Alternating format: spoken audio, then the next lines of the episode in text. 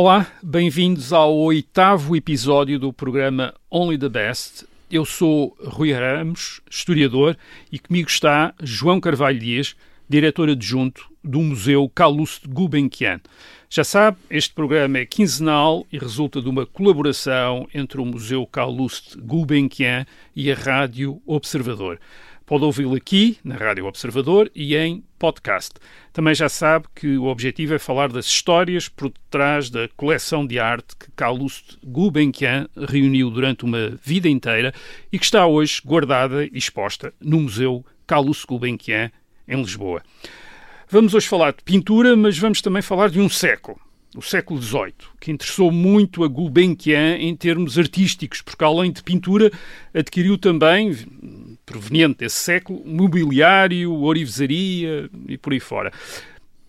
João Carvalho Dias, o que é que a arte do século XVIII europeu tinha para interessar tanto Gulbenkian? O que é que esse gosto nos diz sobre o colecionador Calouste Gulbenkian? Um, bom, em finais do, do século XIX e o início do século XX, um, é o, o, período que corresponde ao colecionismo de Carlos Gulbenkian, é, é, há um gosto consolidado uhum. exatamente pelas artes decorativas do, do grande século, do Grand Siècle, uh, o, o, século XVIII. Um, e aí temos uh, vários colecionadores, portanto, não é algo uh, único Específico. a Gulbenkian. Os Rothschild, a Freak Collection, a Wallace Collection, uh, Nissim de Commando em, em, em, França e, e eu, uhum. pronto, são, é, são, é infindável. Um, e eu julgo que para alguém como Gulbenkian, que apreciava e valorizava o virtuosismo artístico, portanto, a maneira como as uhum. coisas são feitas e bem feitas, um, a, a, nobreza dos materiais, uh, outra característica que é muito deste período. A, a, a proveniência, o século XVIII assiste ao fim uh, da monarquia em França, é, é extremamente importante, uhum. e, e, há um, um, uma saída de, de, destas peças das para o mercado, das, das, grandes, das grandes das coleções, grandes coleções dos palácios, dos palácios. E, e, e, um dos grandes recipientes vai ser exatamente o Reino Unido, a Inglaterra, uhum. uh, que conserva a sua monarquia, a sua tradição, e obviamente Conta. que o mercado vai absorver muito destes, destes objetos. Portanto, há aqui efetivamente um, um território extremamente interessante do ponto de vista do colecionismo. Uh, muitos destes objetos, como dizia, têm proveniência real. E uhum. eles estão na coleção Gulbenkian. Portanto, Portanto vem das vem de Marly, Fontainebleau, de, de Versailles, por aí fora, da monarquia francesa. Da monarquia francesa. Um, e, e isto, tudo isto tem um fascínio particular para Gulbenkian. Portanto, esta questão da história que está condensada num objeto, no seu valor artístico do uma mesa, uma cadeira, uma madeira, que esteve no palácio, ela não é apenas uma mesa, eu, exatamente, Pronto, não é apenas uma mesa e uma cadeira, porque do, do ponto de vista uh, funcional, ela tem muito mais isso. Um, há, há, outros setores mais invisíveis que eu acho que é extremamente importante uh, a oportunidade de poder falar deles, sim, sim. Uh, que é exatamente a, a coleção de livros do século XVIII, que é notável porque são as obras de grande qualidade que Gulbenkian adquiriu, não só pela ilustração, mas também pelas encadernações. Uhum.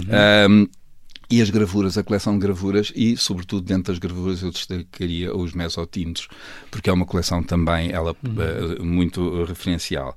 Uh, uh, portanto, neste momento, este, este tipo, falaremos depois onde é que eles estão, mas, mas são a, a, grande sala do século XVIII efetivamente reserva esta referência uhum. a um século muito particular, que é um século de, de ideias uhum. e elas, sobretudo, estão, estão plasmadas no mobiliário. A, a, a, funcionalidade do móvel, uh, dos móveis das mesas mecânicas. Ah, uh, sim, sim. Portanto, o fascínio, o fascínio pelo século XVIII por, essas, uh, por essa, por essa arte, arte mecânica. Não? E os primeiros robôs. Os primeiros robôs. Portanto, pois. todas essas questões estão, estão não, é, não são apenas móveis, pois. eles são efetivamente um, um, uma forma de, de ler a história. Uhum. Um, obviamente que, que, é uma história uh, dedicada aos grandes personagens. Nós sabemos uhum. que a história é composta de muitas, uh, de muitas pequenas histórias, claro. não é? Mas aqui nós conseguimos perceber o que é a sociedade uh, do Ancien Regime uhum. e, efetivamente, complementada pela biblioteca, porque a biblioteca, de, de, alguma forma, tem também essas, todas essas componentes. a enciclopédia, que vai informar uma série de enciclopédias de religião, de arquitetura, de artes pois. decorativas, por aí fora, e tudo isso está na coleção Gulbenkian e, portanto, são, é um, um, gosto particular, mas é quase com, é um gosto que vai apontar para todas as categorias artísticas, para as artes decorativas, para a escultura, para a pintura, para a arte uhum. livre, por aí fora. Nós, a, coleção de pintura do século XVIII, de Gulbenkian, eh, inclui quadros de pintores franceses, como Fragonard ou François Boucher, de ingleses, como uh, Thomas Gainsborough, mas há, e há aqui um gosto, obviamente, pela minúcia, pelo pormenor nesses quadros, uh, mas temos de falar a propósito desse, a propósito precisamente dessas características de alguma pintura do século XVIII, temos de falar das paisagens venezianas uh, pintadas por Francesco Guardi na década de 1770 e, e Gulbenkian entre 1907 e 1920 adquire 19 obras de Francesco Guardi, reunindo um dos mais importantes conjuntos de obras do pintor no mundo. Nós sabemos que Guardi, como por exemplo Canaletto, eram muito populares em Inglaterra, onde aliás Gulbenkian comprou estes quadros, uh, mas podemos perceber outras razões para esta preferência por este pintor italiano de paisagens de Veneza do século XVIII. Sim, eu, uma, um, algo que é interessante é efetivamente o gosto inglês pela, pela, primeiro pela, pela, pintura de Canaletto e depois do, uh, por Guardi, que de alguma forma tinha um pouco a ver com esta questão do, do Grand Tour, que Também, incluía, exato. que incluía efetivamente a Itália, a Península Itália, a viagem, a viagem que os nobres, nobres exatamente. ingleses faziam no Exato. continente, de forma de educação. Era, exatamente, uma, era uma aprendizagem, não é? E, portanto, esta questão da, da, da, das culturas um, ancestrais, um, no sentido de estarem plasmadas, digamos, numa arte mais contemporânea, portanto, estamos uhum. a falar de uhum. contemporâneo do século XVIII, quando se faz o Grand Tour, uh, acabam por ser, uh, passarem um pouco para o gosto, para esta questão do gosto. Obviamente que Gulbenkian era premiável a isso, uh, mas é também interessante perceber que ele teve muito mais interesse por Guardi do que por Canaletto. Pois. Canaletto mais formal, diria eu, Guardi mais um, temporal no sentido uhum. atmosférico da, da, da, palavra, portanto, um, céus que, que mudam, sim, figuras sim. muito mais uh, agitadas por aí fora. Portanto, uh, os grandes temas da coleção de pintura de Gulbenkian são a paisagem e o retrato. Portanto, é, de, de, alguma forma, as, as pinturas de Guardi uh, têm a ver com a, com, com a paisagem. Com a minúcia. E, com a minúcia. E, ao mesmo é? tempo, é uma paisagem é, muito, as, as, chamadas vedute, não é? As vistas. As vistas. e, por outro lado, são, são vistas de, de Veneza, é, essa cidade que é um entreposto entre o Oriente e o Ocidente, Sim, onde, também. portanto, que de alguma forma é muito, eh, é quase, é quase prima de Istambul, não é? Esta, pois, pois, esta questão de, de, de, de, centros de, uh, culturais muito fortes, de intercâmbio de culturas Sim, e, e, de mercadorias. Veneza tinha sido a capital de um grande empório comercial Exatamente, no século XVI, XVII, que abrangia o, o Mediterrâneo Oriental. Completamente, completamente. De alguma forma, tudo isto se funde neste ambiente de Veneza. Um, e isto agrada a Gulbenkian, naturalmente. Uh, o, o, este, é aquilo que falava há pouco em relação à própria expressão pictórica do Guardi, com esta agitação, com, esta, com, com as festas, uh, hum. a representação das festas, uh, e portanto tudo isto de alguma forma informa uh, esta, esta arte uh, finiscular uh, e, e, e Veneza, ela própria, é uh, colecionada por Gulbenkian, porque uhum. a Veneza, enquanto expressão artística deste lugar uh, extraordinário e singular, com outras obras, e, e que, que, são obras de, de, de outros tempos. Uh, Félix Zim, Corot, o Sargent, uhum. na coleção refletem sobre uh, a Veneza, assim como as encadernações e por aí fora. Portanto, a, a Veneza é qualquer coisa que. Portanto, é, é uma opção coerente. É, é, um, digamos, é coerente. Nós, conseguíssemos nós conseguimos construir uma, uma exposição com objetos uh, da coleção sobre Veneza. Sobre Veneza, é, pronto. É, uma, é, um, é um, é Sim, de facto era, é como diz, era, fazia parte do mundo. Fazia parte do mundo. Uh, de, onde, de onde Gulbenkian vinha. Aquele mundo exato. levantino, aquele mundo Exatamente. oriental, uhum. Mediterrâneo oriental, uhum. onde Veneza também era uma espécie de porta de entrada para quem vinha do Ocidente e, e ponto para, para quem ia para, para quem do Oriente ia para o Ocidente passava sim, sim. por Veneza, não é? E, e, há uma, uma das uh, peças que, algum, uh, fugindo um bocadinho à questão de Guardi, mas, por exemplo, a pintura de Carpaccio, que tem hum. os doadores numa Sacra Conversazione, um, é, é, tipicamente uma, uma, uma pintura que tem a ver exatamente com esses dois mundos. Uh, os, os doadores estão vestidos ricamente com, com os veludos e os brocados uh, de Veneza, ao fundo os reis magos, portanto é uma, os magos estão a chegar à cena do, da adoração e eles têm veste oriental, portanto estão de turbante. Portanto, o... há aqui um encontro entre Ocidente e Oriente, portanto, efetivamente a adoração dos magos permite Esse, efetivamente essa, essa, assim, encenar, é, encenar essa relação. Essa relação. O, os quadros de Guardi, com, aliás, como muitos outros, uh, estiveram expostos na National Gallery uh, de Londres na década de 1930, numa época em que Gulbenkian também confiou a sua coleção egípcia ao British Museum. A National Gallery em Trafalgar Square, em Londres, é um dos mais importantes museus de pintura da Europa e do mundo. Uh, e o contacto de Gulbenkian na National Gallery foi Kenneth Clark. Uh, Kenneth Clark, que se ia tornar célebre nos anos 1950, 1960, através dos seus programas televisivos sobre história da arte. Ele, entre 1933, bastante jovem, e 1945, foi diretor da National eh, Gallery. Uh, como é que se desenvolveu aqui a relação entre os dois? Nós sabemos que Kenneth Clark era um grande entusiasta da ideia de popularizar a arte, de atrair o grande público aos museus. Uh, Gulbenkian simpatizava com essa ideia? Uhum. A, partir de 36, eh, quando grande parte da coleção de pintura é transferida de Paris para a National Gallery em Londres, uh, Gulbenkian estabelece uma forte ligação com, com Kenneth Clark. É uma, uma ligação de cumplicidade. Uhum. É, este empréstimo é um empréstimo de longa duração, que decorre até 1950, quando as pinturas foram transferidas para Washington e permitiu a Gulbenkian formular várias propostas uh, aos trustees da National Gallery, um, e, e uh, sempre através de Clark, bem entendido, que, que chegaram até a incluir a, a, a, hipótese da construção de uma ala destinada à coleção Gulbenkian. Uhum. Uh, à medida que, que Gulbenkian ia fazendo novas aquisições, ele enviava as pinturas para o museu de uhum. Trafalgar Square. Portanto, ele, ele era uma espécie de, de, depósito e, ao mesmo tempo, um, uh, Clark, obviamente, que sonhava que, que isto se tornasse uma doação, é normal. Uh, isto acontece também depois com, com com uh, o seu correspondente uh, em Washington, uh, incluindo esta ideia de museu, de alguma forma já tinha latente a ideia do usufruto público, portanto, doar uma coleção ou torná-la para ser exposta ao público. E isso a, a, coleção acaba por passar o período da Segunda Guerra Mundial ao cuidado da National Gallery, que é o que é importantíssimo para, para, para Gulbenkian.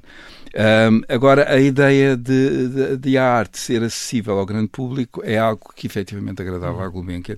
É, daí que a ideia do, do, do, museu tivesse na sua mente. Aliás, ele próprio era frequentador de museus e reconhecia eh, que esses eh, uhum. eram espaços de aprendizagem. Uhum. Já referiu aqui, portanto, em 1938 há mesmo a ideia, Gulbenkian tem a ideia de instalar em Londres um instituto ou uma fundação num edifício acoplado à National Gallery uh, para guardar e expor a sua coleção.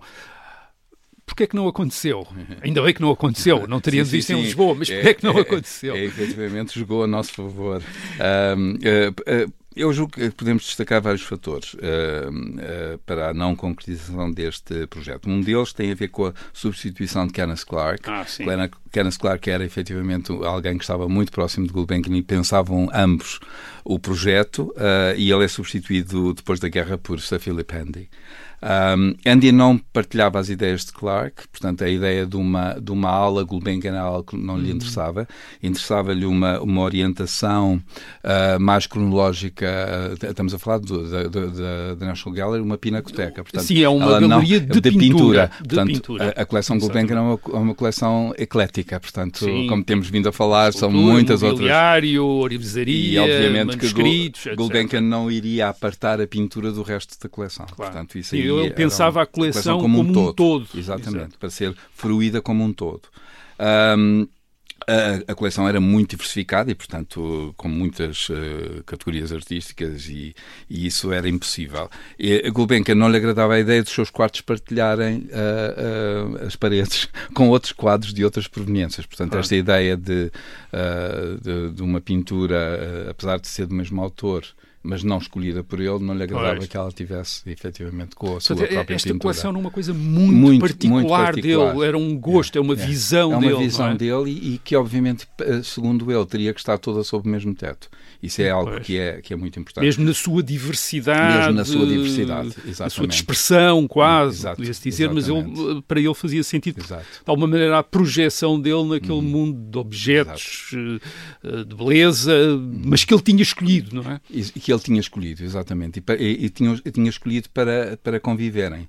Um, portanto, agora, efetivamente, o pós-guerra é um período de grande, de grande alteração, obviamente, e, o, e o, o pós-guerra em Inglaterra era, foi extremamente pesado. Não é? Sim, muito duro. Um enorme esforço da guerra, da guerra. Que a guerra deixa. Exato, e, e a necessidade de reconstrução, de encontrar casas eh, para as pessoas habitarem, não é? Pessoas que tinham ficado desalojadas, não, não permitia este, digamos, este, este encorajamento de uma, de uma ala uh, para a National Gallery construída mesmo com dinheiro. Nós estamos, obviamente, a, a, falar de, uma, de um momento em que uma Exato. parte da cidade Exatamente. de Londres foi destruída pelos bombardeamentos. A National Gallery tinha sido atingida. Tinha sido atingida, o British Museum também. também portanto, isto, e de repente, de repente estava-se a, a, construir Exato. ao lado. Uma... Quando havia pessoas que não estavam, eh, que não tinham habitação, portanto, tudo isto era impossível. Pois. Uh, Aliás, um pouco, o Benkian percebe é, isso, não percebe é? Muito bem isso. Aliás, ele próprio fala sobre essa questão e daí eu, eu julgo que ele